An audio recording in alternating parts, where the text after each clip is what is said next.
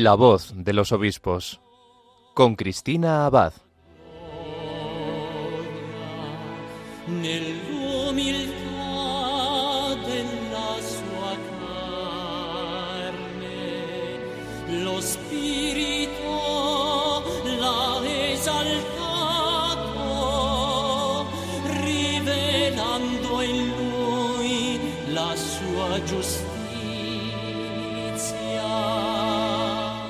Buenas noches, querida familia de Radio María. Un cariñoso saludo de quien les habla, Cristina Abad. Bienvenidos a este nuevo programa de la voz de los obispos, ya entrados en el mes de julio, en pleno verano.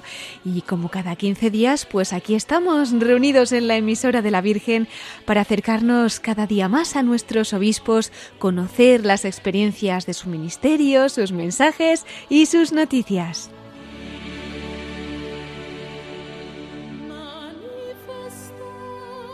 Y bien, ¿cuál va a ser nuestro primer tema del programa de hoy? Como muchos sabrán, esta semana se ha reunido la Comisión Permanente de la Conferencia Episcopal Española, concretamente los días 27 y 28 de junio. Y como es habitual, al final de esta reunión, el secretario general de la Conferencia Episcopal presenta las conclusiones de los trabajos de los obispos en una rueda de prensa pues tendremos hoy oportunidad de compartir estas conclusiones que dio a conocer el pasado miércoles Monseñor Francisco César García Magán, como decíamos, secretario general de la Conferencia Episcopal Española, en aquella rueda de prensa y conoceremos así los principales asuntos que han abordado nuestros pastores.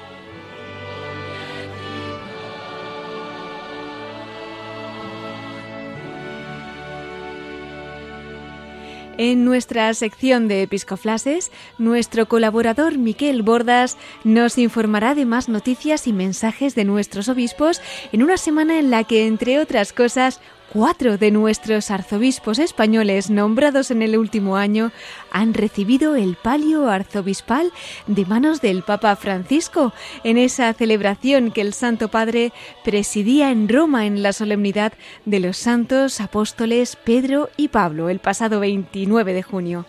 Y ya finalmente, como siempre, concluiremos nuestro programa con la voz de los obispos desde el corazón de María. Así que vamos a pedirle también a la Virgen que nos acompañe desde el principio y de su mano comenzamos la voz de los obispos.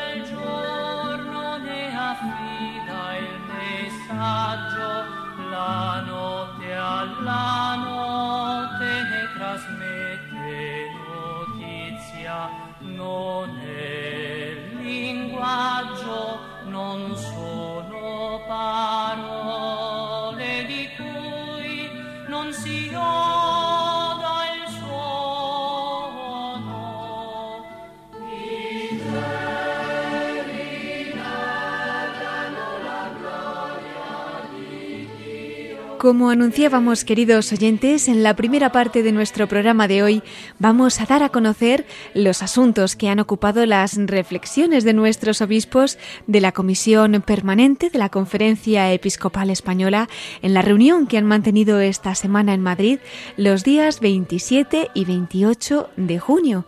Como indicábamos, su secretario general, Monseñor Francisco César García Magán, presentó en rueda de prensa los trabajos de este encuentro. En cuanto a nuevos proyectos, la Subcomisión Episcopal para las Relaciones Interconfesionales y el Diálogo Interreligioso ha propuesto en esta reunión a la Comisión Permanente la constitución de una mesa de diálogo interconfesional en España entre la Iglesia Católica y las distintas confesiones cristianas. Así lo explicaba el secretario general de la Conferencia Episcopal Española. Lo escuchamos es decir, un foro de diálogo, de intercomunión de la Iglesia Católica con las otras confesiones cristianas. Hemos tenido ya acciones puntuales que se han realizado últimamente. Recuerden, por ejemplo, ustedes la declaración que hicimos con ocasión de la sentencia del Tribunal Supremo sobre, sobre, el, sobre el aborto. Eh, tuvimos también, fueron invitadas las confesiones, algunos de ustedes estaban allí, en este caso no solamente las iglesias y confesiones cristianas, sino también eh, creyentes de otras religiones, cuando hicimos la presentación de eh, la instrucción sobre el tema de abusos, el proyecto marco y el informe para dar luz. Y ahora se quiere, bueno, pues un poco instituir eso y tener ese foro estable, constituido. Por otro lado, Monseñor García Magán nos comentaba que las comisiones episcopales para las comunicaciones sociales y para la liturgia están elaborando conjuntamente un directorio para las retransmisiones de las celebraciones litúrgicas para actualizar el que está en vigor desde el año 1986. Para esta actualización han influido varios factores, así nos lo contaba Monseñor García Magán en aquella rueda de prensa. También en un trabajo de transversalidad en el que, según el plan pastoral de la Conferencia Episcopal Española vigente para este periodo en el que estamos, las comisiones episcopales para comunicaciones sociales, cuyo director del secretariado, como ustedes saben, es aquí don José Gabriel Vera, y la Comisión para Liturgia, eh, presididas eh, respectivamente por Monseñor Lorca y por Monseñor Lemos, están elaborando un directorio para las retransmisiones de las celebraciones litúrgicas, transmisiones televisivas, transmisiones digitales, transmisiones radiofónicas, puesto que el que está en vigor es del año 86. Y como podrán comprender ustedes, ¿eh? algunos de ustedes, los más jóvenes, no habrían nacido tan siquiera, y con todo lo que ha significado el cambio en el ámbito de las comunicaciones, especialmente en el digital, se requería, se requería pues un nuevo directorio. Bien, también venimos de la experiencia del COVID-19, donde hubo una proliferación de Eucaristías por Internet que sin duda facilitaron, facilitaron pues, que muchas personas tuvieran acceso a la, a la Eucaristía en esos momentos difíciles desde el punto de vista social. Eh, los secretarios técnicos de las comisiones, en el caso de la Comisión de Comunicación Social, don José Gabriel Vera, y en el caso de la, de la Comisión de Liturgia, el secretario técnico, don Ramón Navarro, sacerdote de la Diócesis de Murcia, pues han ofrecido, lo que han ofrecido es un elenco de ideas, todavía no hay un documento cerrado. Es un elenco de ideas que serán debatidas, comentadas en la permanente y que de nuevo serán presentadas en la permanente de septiembre, ya quizá como un primer instrumento de trabajo, un instrumentum laboris, si me permiten también hacer aquí una analogía, y luego pues será definitivamente estudiado y en su caso aprobado en la plenaria que tendremos el mes de noviembre. Por otro lado, el portavoz de la conferencia episcopal nos contaba que desde la Comisión para la Educación y Cultura han informado de los preparativos del Congreso La Iglesia en la Educación, Presencia y Compromiso. Este evento, que tendrá su sesión final en febrero del año que viene, fue aprobado por la plenaria de abril con el objetivo de renovar la presencia y el compromiso de la Iglesia con la educación. De ello también ha informado Monseñor García Magán. Vamos a escucharlo. También otra interesante iniciativa sobre la que se está trabajando, en este caso la Comisión de Educación y Cultura, Monseñor Alfonso Carrasco, presidente de dicha comisión, obispo de Lugo, ha presentado, ha informado de los preparativos del Congreso sobre la Iglesia en la educación, presencia y compromiso, que se va a celebrar en febrero de 2024. Fue aprobado por la plenaria del pasado mes de abril para reflexionar revisar, profundizar, analizar la presencia de la Iglesia en el, amplio, en el amplio campo educativo. Es decir, no nos estamos refiriendo solamente a la clase de religión, no nos estamos refiriendo solamente a los profesores de religión, sino todo lo que es esa presencia en el ámbito educativo, formal, de enseñanzas regladas, no regladas, ámbito eh, público, ámbito privado, etcétera. Y eh, desde octubre del 23 hasta febrero del 24 se va a hacer un trabajo de promoción en esos distintos ámbitos educativos, diócesis, eh, vida consagrada, iniciativas privadas que están implicadas pues, en el ámbito educativo. Y por otro lado, informaba también Monseñor García Magán en la rueda de prensa que la Comisión Permanente ha recibido información sobre la participación de una delegación de la Conferencia Episcopal Española en la Asamblea Plenaria del Pontificio Comité para la celebración del Congreso Eucarístico Internacional que se va a celebrar el próximo año en Quito, en Ecuador. En esta asamblea previa al Congreso que tendrá lugar Dios mediante del 11 al 15 de septiembre también en Quito, pues van a participar el director del Secretariado de la Comisión Episcopal para la Liturgia, el padre Ramón Navarro, y el padre Lino Díez, que ya ha representado a la Conferencia Episcopal Española en otros congresos anteriores. Por otro lado, el secretario general de la Conferencia Episcopal Española ha comunicado que también habrá una representación de la Iglesia española en el Consejo de Jóvenes del Mediterráneo. Su primer encuentro en este consejo será del 11 al 17 de julio en Roma y Florencia. Además, el presidente de la Conferencia Episcopal Española, el cardenal Juan José Omella, y los obispos de Málaga, Monseñor Jesús Catalá, y de Cádiz y Ceuta, Monseñor Rafael Zornoza, acudirán en representación de la Conferencia Episcopal al encuentro de obispos del Mediterráneo el próximo mes de septiembre. Más cosas de esta reunión. La Comisión Permanente ha aprobado el calendario de reuniones para el año que viene y también los obispos han repasado el trabajo que realizan las comisiones episcopales y se han tratado diversos temas económicos y de seguimiento, además del capítulo de nombramientos. Entre estos nombramientos, la Comisión Permanente ha nombrado al obispo de Calahorra y la Calzada Logroño, Monseñor Santos Montoya, conciliario de Manos Unidas. Sustituye en el cargo al arzobispo de Zaragoza, a Monseñor Carlos Escribano. Bueno, les recuerdo que este y todos los nombramientos, así como toda la información al respecto, está disponible en la web de la Conferencia Episcopal Española, así que todos los que quieran ahondar y profundizar un poquito más, pues lo tienen a mano. Y ahora les invito a reflexionar juntos sobre estos asuntos que ha puesto sobre la mesa la Comisión Permanente de la Conferencia Episcopal y vamos a encomendar todos estos proyectos. Y lo hacemos escuchando esta canción de los franciscanos de la renovación.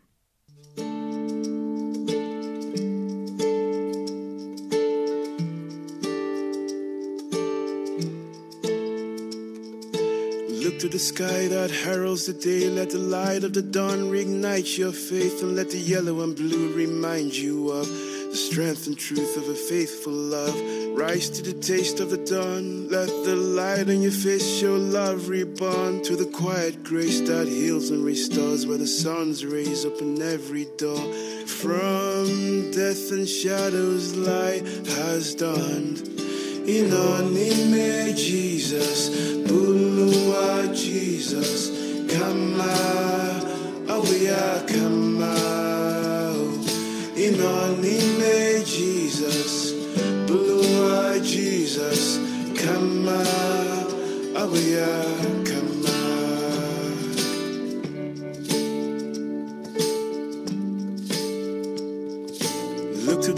as the way to rebirth, and like the springtime rain to the earth. Let your gaze renewed like sight for the blind, awakening you true love that shines. A dreamer sees the dawn before the rest of the world catches on. And as you grope on the road through the dark, you'll get home by the hope that grows in your heart. Let the morning star rise in your minds. In our name, Jesus. Bulua Jesus, come out, oh yeah, come out. In our name, Jesus, Bulua Jesus, come out, oh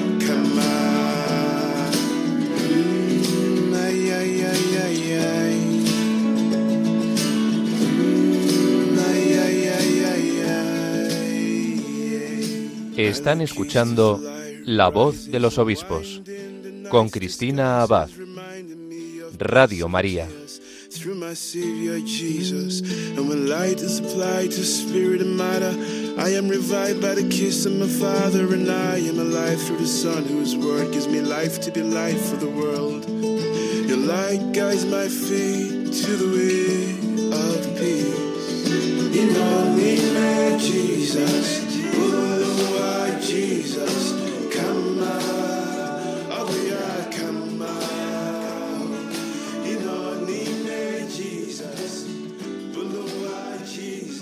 Continuamos, queridos oyentes, en la voz de los obispos. Hemos estado en nuestra primera parte del programa recordando los asuntos en los cuales han trabajado los obispos de la Comisión Permanente durante la reunión que han mantenido esta semana y de los cuales informaba el pasado miércoles al concluir esta reunión el secretario general de la Conferencia Episcopal Española, don Francisco César García Magán. Y ahora vamos a continuar con más noticias y mensajes de nuestros obispos, pero lo vamos a hacer con nuestro colaborador, Miquel Bordas. Damos paso a los episcoflases.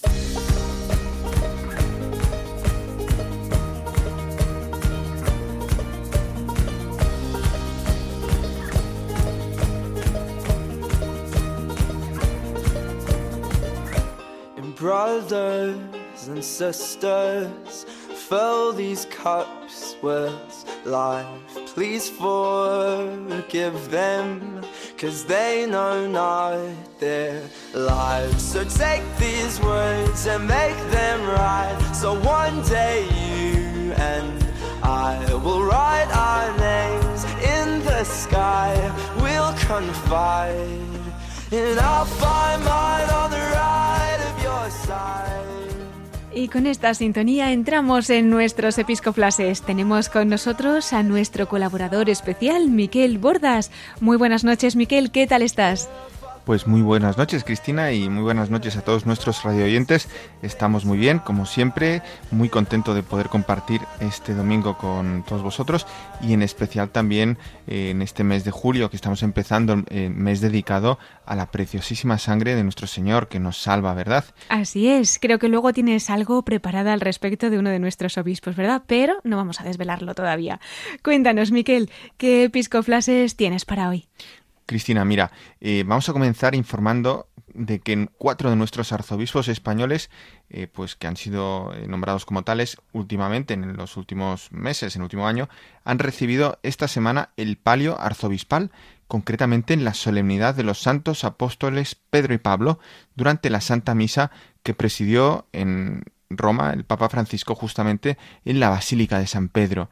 Como es tradición ese día, el Santo Padre impone el palio arzobispal a los nuevos arzobispos metropolitanos nombrados ese último año en todo el mundo.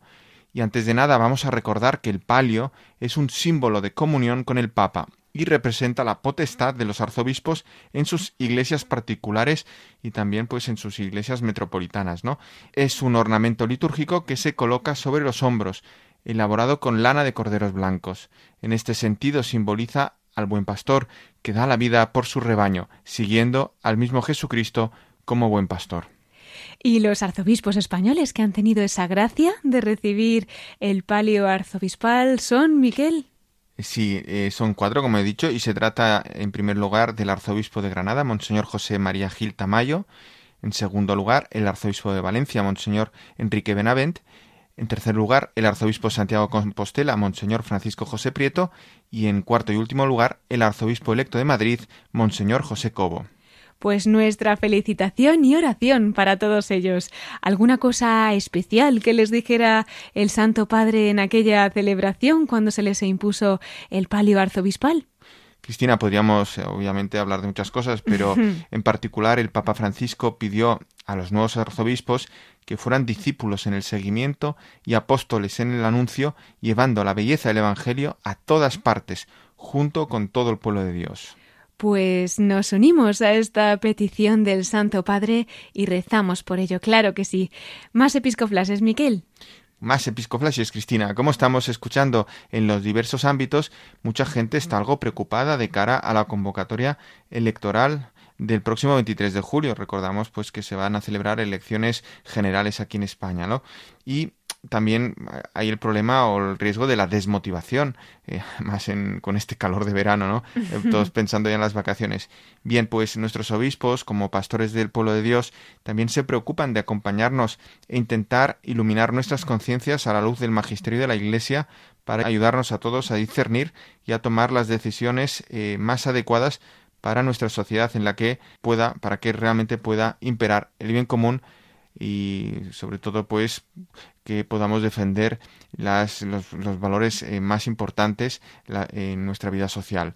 Y algunos de nuestros obispos están dedicando sus escritos a ofrecer una serie de recomendaciones para que podamos acudir a las urnas con libertad, pero también con la responsabilidad y un criterio formado como católicos que somos.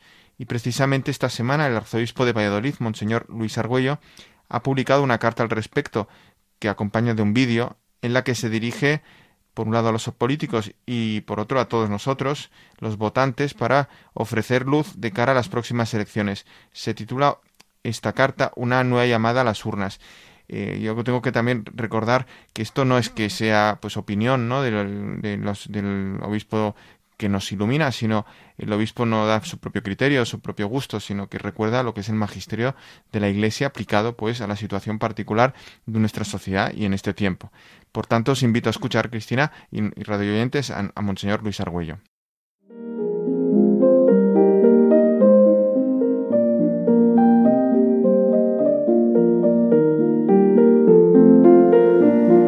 De nuevo en campaña electoral, y así tenemos la oportunidad de reflexionar sobre la organización común de nuestra convivencia.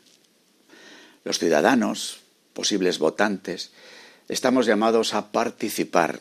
No es legítimo mirar hacia otro lado y caer en la cuenta además que nuestra participación en la vida política no acaba depositando nuestra papeleta en una urna, sino que ha de ser un compromiso mantenido en nuestra vida ordinaria. A los políticos, aquellos que se presentan en las diversas listas que en estos días de campaña electoral acuden a nosotros, es bueno pedirles que nos traten con madurez, que no traten de comprar nuestro voto con promesas cada vez más altas en su reclamo del voto y que tampoco nos traten como personas inmaduras, que no caigan en la cuenta de sus deberes, que no nos oculten los problemas de nuestra propia vida social, económica, política, y que ante ellos todos estamos llamados a responder. Y seguramente hay algunos cuantos asuntos de nuestra convivencia que merezcan una especial atención. Señalo algunos de ellos.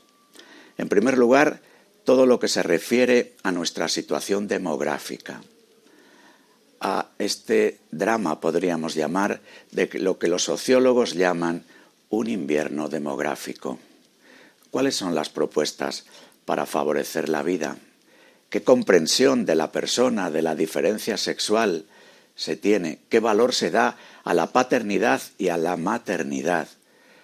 Cuáles son las circunstancias de vivienda, de condiciones laborales que pueden favorecer o dificultar la natalidad. Otro, seguramente, de los grandes asuntos de nuestro mundo actual en gran transformación y su repercusión en la sociedad española es la situación del estado del bienestar, en la educación, en la sanidad, en los servicios sociales, en la atención a los mayores, en nuestro sistema de pensiones. ¿Cuáles son las propuestas de unos y otros? ¿Qué papel se da a la iniciativa social para poder intervenir en el campo público, un campo en el que tanto las propuestas de las administraciones públicas como las de la iniciativa social han de converger para que nuestro estado del bienestar se transforme en una verdadera sociedad del mejor estar, de los cuidados, como a algunos les gusta decir. Otro de los grandes asuntos que tenemos entre manos es el de que pudiéramos llamar nuestra salud democrática.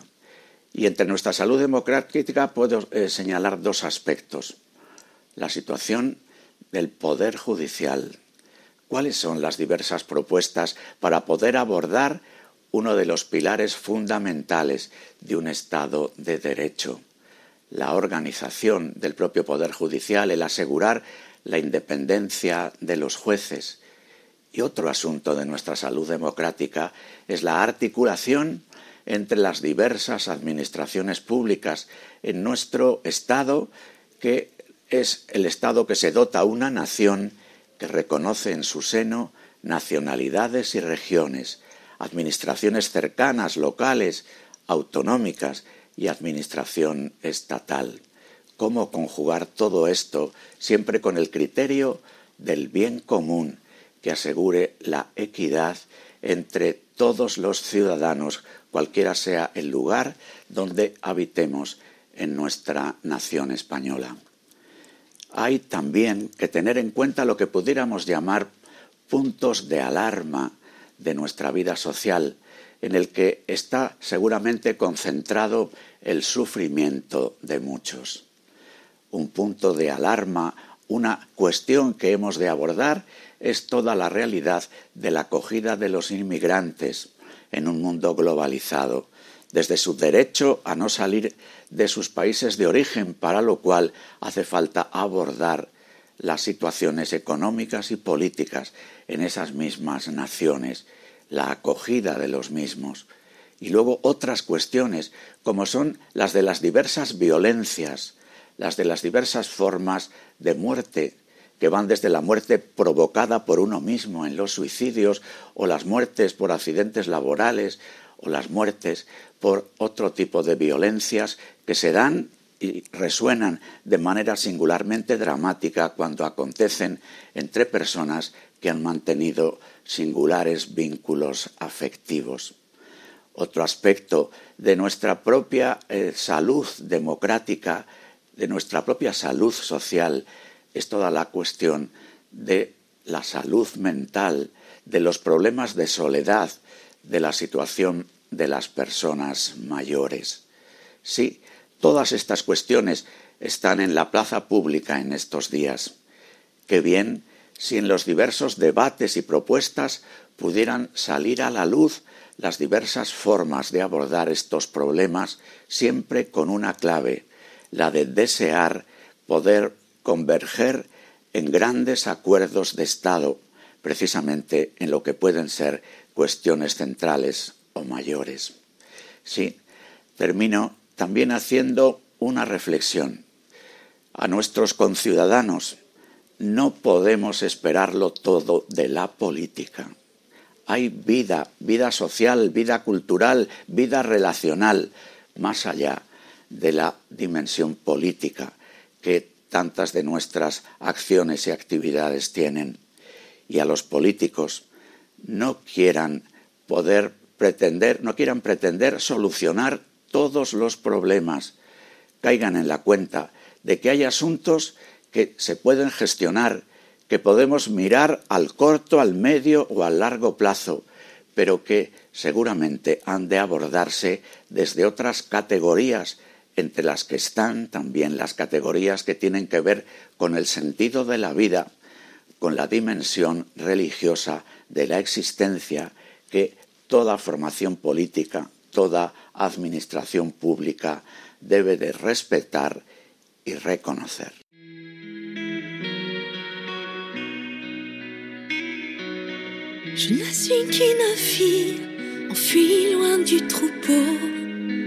me dit folle menteuse, malade, hallucinée. On me dit prétentieuse, honteuse, enfermée. J'attire les curieux qui Acabamos de escuchar la carta que don Luis Argüello, arzobispo de Valladolid, ha publicado de cara a la próxima convocatoria electoral. Sí, pues Cristina, encomendamos esta situación de España, estas elecciones del próximo 23 de julio.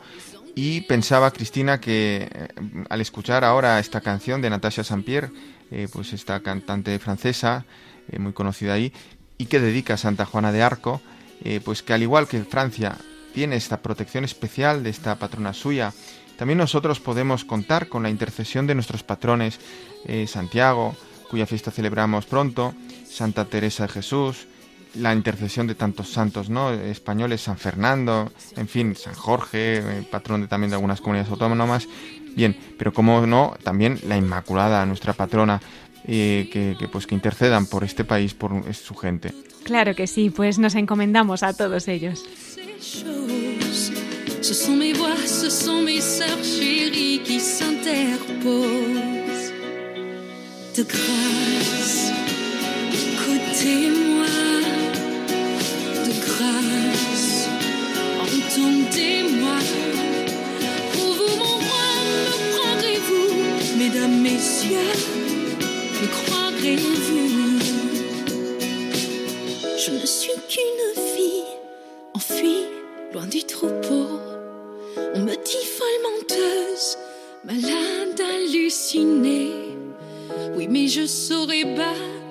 Les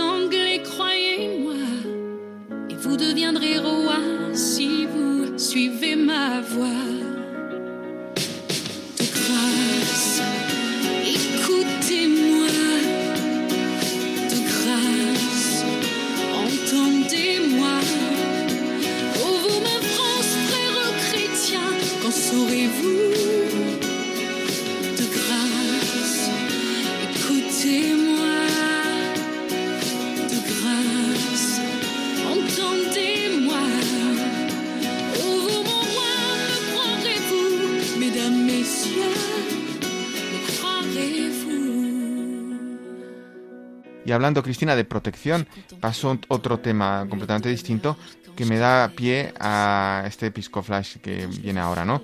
Porque este domingo, precisamente, donde se están mm, realizando este fin de semana tantos eh, eh, movimientos, traslados de domicilio, precisamente por las vacaciones, eh, la operación, digamos, de vacaciones, también la Iglesia celebra la jornada de responsabilidad en el tráfico, ¿no? Eh, que este año tiene el lema Encomienda tu camino al Señor y Él actuará. En el mensaje que los obispos de la Subcomisión Episcopal para las Migraciones y Movilidad Humana han publicado para esta ocasión, recuerdan que la jornada de responsabilidad en el tráfico tuvo sus inicios en el Día de Oración por la Carretera, instaurada ya hace más de 50 años, en 1970, por los muchos accidentes y muertos que había en la carretera por aquel entonces y lamentablemente sigue habiendo, ¿no? El propósito de esta jornada, de este día, explican nuestros obispos, era pedir la ayuda de Dios para todos los que viven y viajan y mueren también en carretera y ayudar a despertar en todos el sentido de responsabilidad cristiana en el tráfico, que es algo serio, ¿no? Y junto a los obispos de esta subcomisión, también el presidente de la Conferencia Episcopal Española, el arzobispo de Barcelona, el cardenal Juan José Omeya, ha dedicado su carta de este domingo a hablarnos sobre el sentido de esta jornada. ¿Te parece, Cristina, que lo escuchemos? Por supuesto, somos todo oídos, especialmente los que nos estén escuchando y que estén al volante. Pues damos paso al cardenal Juan José Omeya, arzobispo de Barcelona.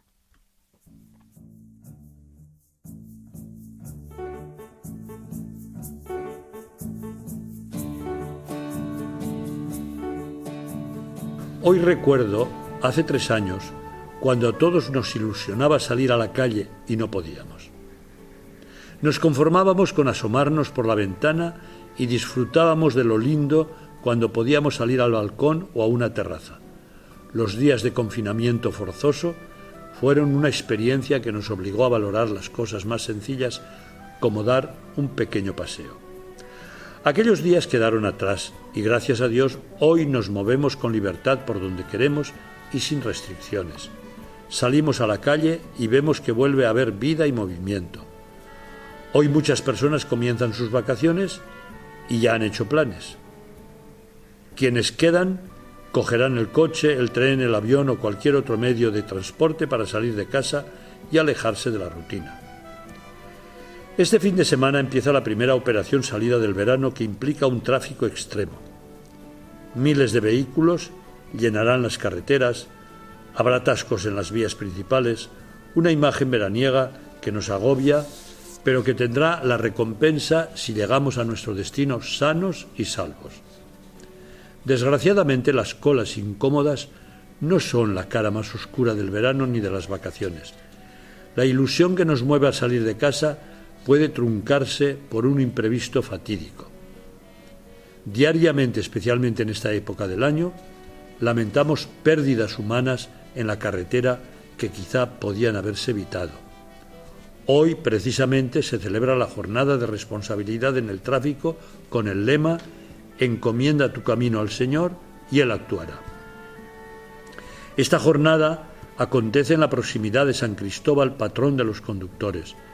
En este día queremos insistir en que es necesario que seamos responsables cuando circulemos no solo por la carretera, sino también dentro de ciudades y pueblos, cuando caminemos, cuando vayamos en patinete, bicicleta, moto, coche, etc. Hagámoslo como lo haría Jesús. A veces parece que la responsabilidad y también la amabilidad hacia los demás se pierde cuando tomamos el volante o el manillar. Pensemos en ello unos instantes. Es sencillo. Hagamos que la amabilidad aflore y que esté siempre presente en nuestras calles, caminos y carreteras. Solo con esta conciencia y actitud quizás podremos circular con mayor seguridad. Respetando más las señales y normas de circulación y pensando en los demás, podemos hacer posible que se reduzca el número de accidentes. Merece la pena empezar cualquier trayecto con una oración. Muchas personas, antes de emprender un viaje, nos santiguamos y viajamos acompañados de San Cristóbal. Este gesto nos da paz y tranquilidad. Encomendemos nuestro viaje al Señor. Confiemos en su palabra que es luz de nuestro camino. Queridos hermanos y hermanas, en esta jornada roguemos a Dios que vele por todos los conductores y pasajeros. Pongámonos en manos del Señor por intercesión de San Cristóbal, cuyo nombre significa portador de Cristo. Es necesario también que evitemos los peligros y hagamos más humana la movilidad, especialmente en este periodo estival. Este año en la carretera, recordad, oración y amabilidad.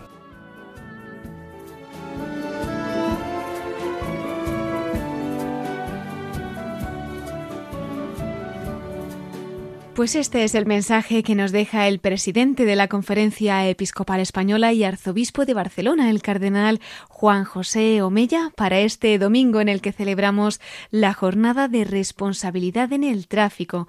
Pues como nos dice, encomendamos a todos los conductores y pasajeros, bueno, le encomendamos a él también, que ha salido, ¿verdad, Miquel, en algunas fotos con el brazo como con un cabestrillo y parece ser que ha tenido una pequeña caída, gracias a Dios, nada grave, ¿no?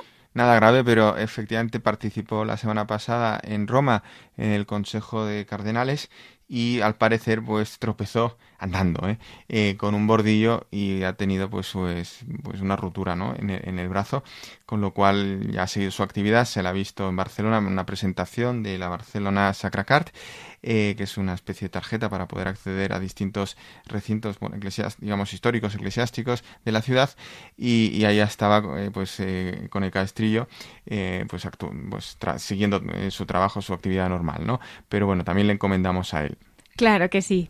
Y bueno, Miquel, creo que todavía tenías algún episcoflash más que compartir con nosotros esta noche, ¿no? Relacionado con eso que nos decías al comienzo de este mes de julio, vinculado muy especialmente a la sangre de nuestro Señor, ¿no? Sí, la verdad es que sí.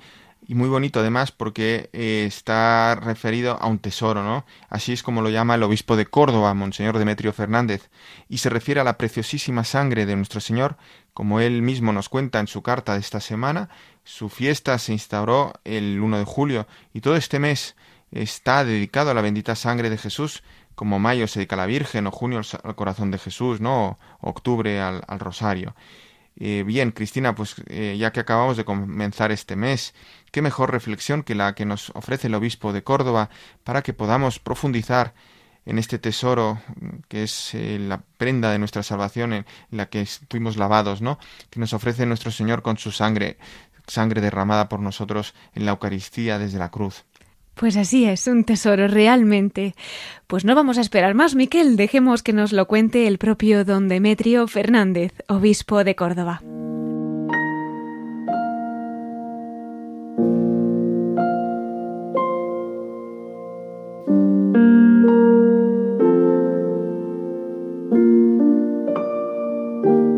Bendita sea su preciosísima sangre.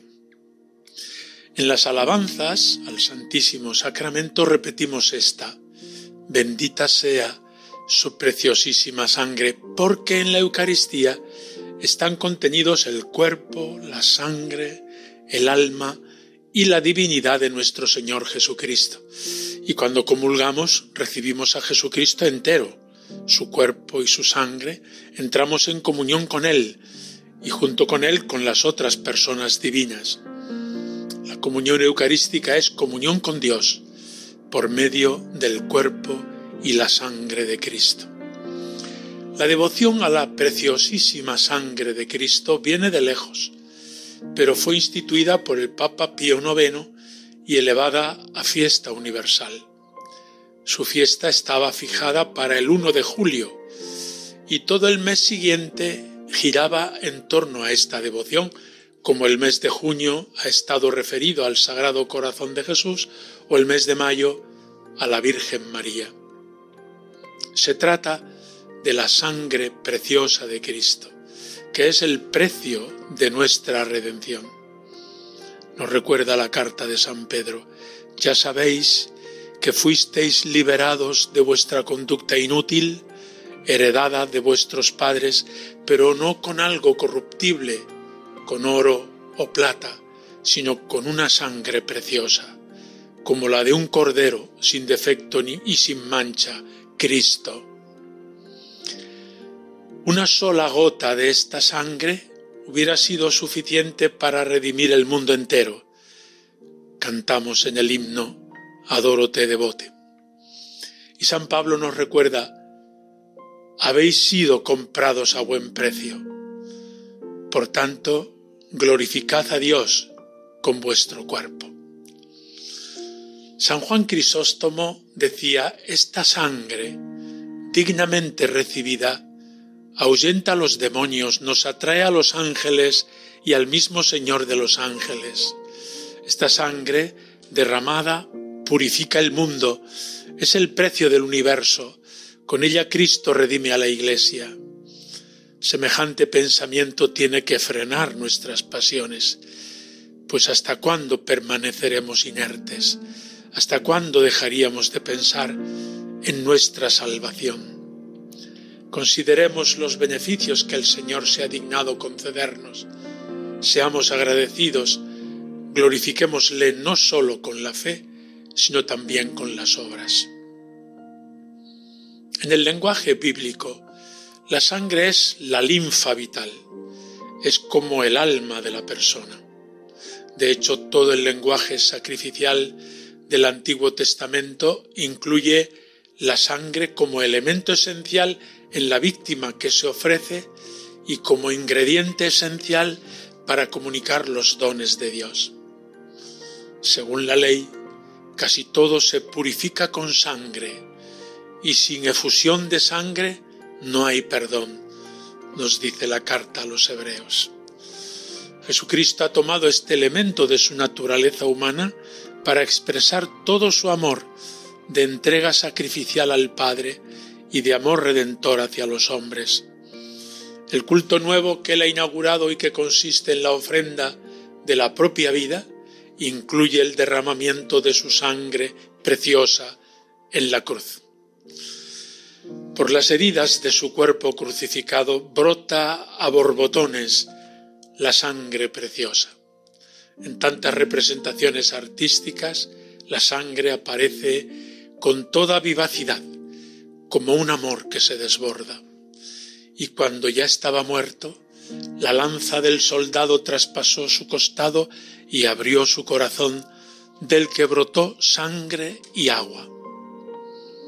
Vivamos este mes de julio dedicado a la devoción de la preciosísima sangre, como una invitación a recibir esa sangre preciosa que la muchedumbre pedía a gritos.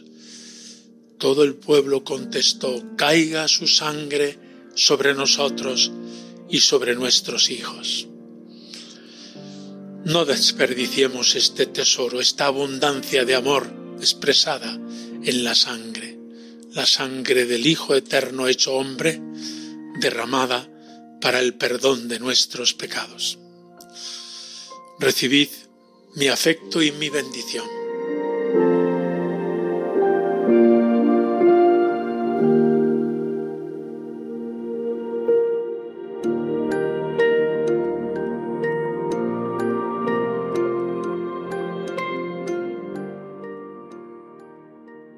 Pues agradecemos al obispo de Córdoba, a don Demetrio Fernández, esta bellísima meditación que nos ayuda a profundizar en el valor tan excelso de la preciosísima sangre de nuestro Señor. Y Miquel, veo que el tiempo avanza muy rápido. ¿Qué te parece si damos paso a nuestra sección de la perla rescatada? Por supuesto, Cristina, y además con esta perra rescatada la unimos al concluir ¿no? este programa eh, desde la sección El Corazón de María. Y es que, Cristina, resulta que ha comenzado un tiempo de gracia muy especial para una congregación fundada por un obispo español que santo y además eh, pues tan presente en este programa en diversas ocasiones, tan devoto del Inmaculado Corazón de María, que quiso que la congregación que fundó llevara su nombre, los cordimarianos, ¿no? Me estoy refiriendo a San Antonio María Claret, fundador de los misioneros hijos del Inmaculado Corazón de María, o también conocidos como los claretianos. Y es que ayer se inauguró un año jubilar con motivo de los 175 años de su fundación por parte de San Antonio María Claret, este año jubilar concluirá el 16 de julio del año que viene, en la fiesta de Nuestra Señora del Carmen, y durante todo este tiempo se organizarán diversos actos, como un congreso que en julio del año que viene tendrá lugar en Vic, precisamente donde está la tumba de San Antonio María Claret. Y Cristina, aunque de este gran santo ya, como he dicho, hemos hablado en otros programas, ante una efeméride como esta, yo no quería dejar de tener un recuerdo para él y concluir pidiendo su intercesión para todos nuestros queridos obispos y por toda la Iglesia, especialmente la que camina en España, y todo ello poniéndolo en el corazón de María, a quien él rezaba con tanta confianza y fervor, y que de cuyo corazón pues consiguió tantas conversiones, ¿no? Así que Cristina y oyentes de Radio María, yo os invito a rezar conmigo e invito pues a todos, ¿no? a esta oración con San Antonio María Claret o a San Antonio María Claret pidiendo su intercesión, ¿no? Con la que a modo de perla podamos concluir el programa desde el corazón de María. Pues vamos a rezar, Cristina, con San Antonio María Claret al Inmaculado Corazón de María. Con mucho gusto, Miquel, pues nos unimos en este acto de consagración que él hacía a la Santísima Virgen María.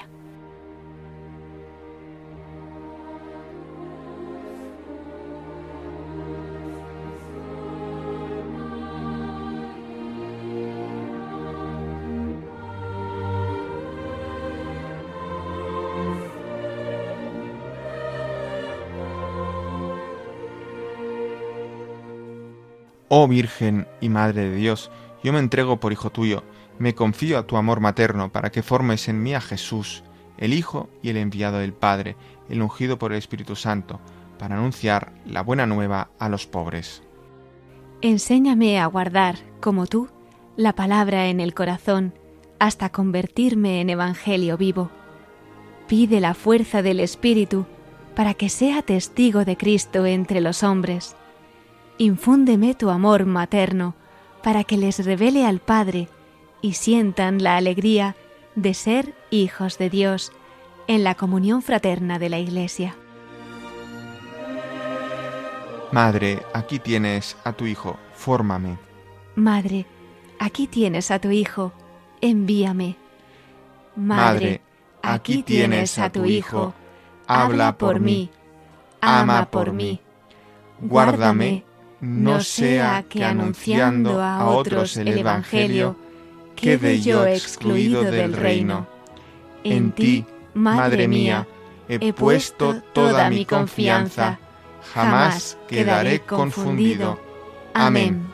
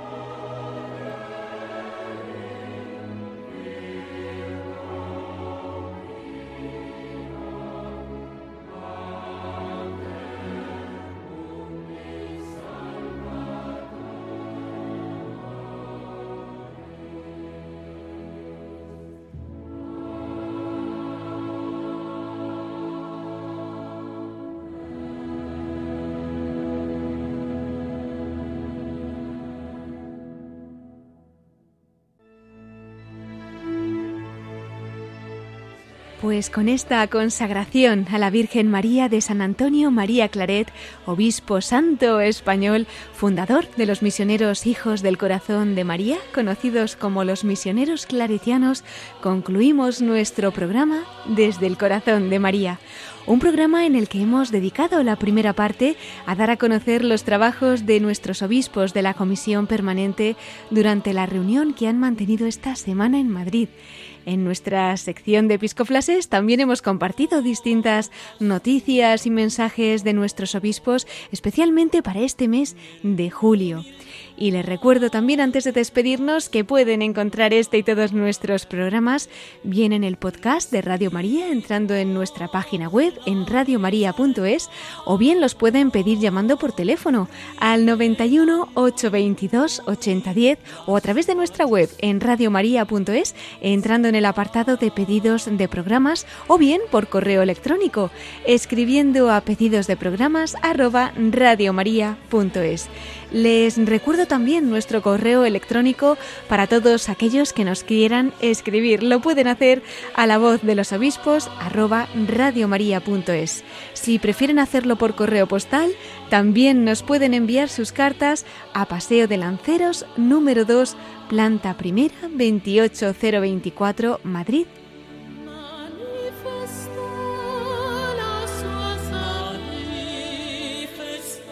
Pues Miquel Bordas, muchísimas gracias por haber estado con nosotros también esta noche y por todos los episcoflases que nos has traído.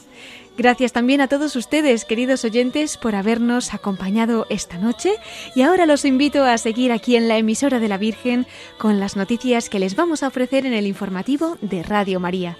Se despide Cristina Abad. Hasta dentro de 15 días, si Dios quiere, a la misma hora, a las 9 de la noche, las 8 en Canarias. Hasta dentro de dos semanas y siempre con María, en la voz de los obispos.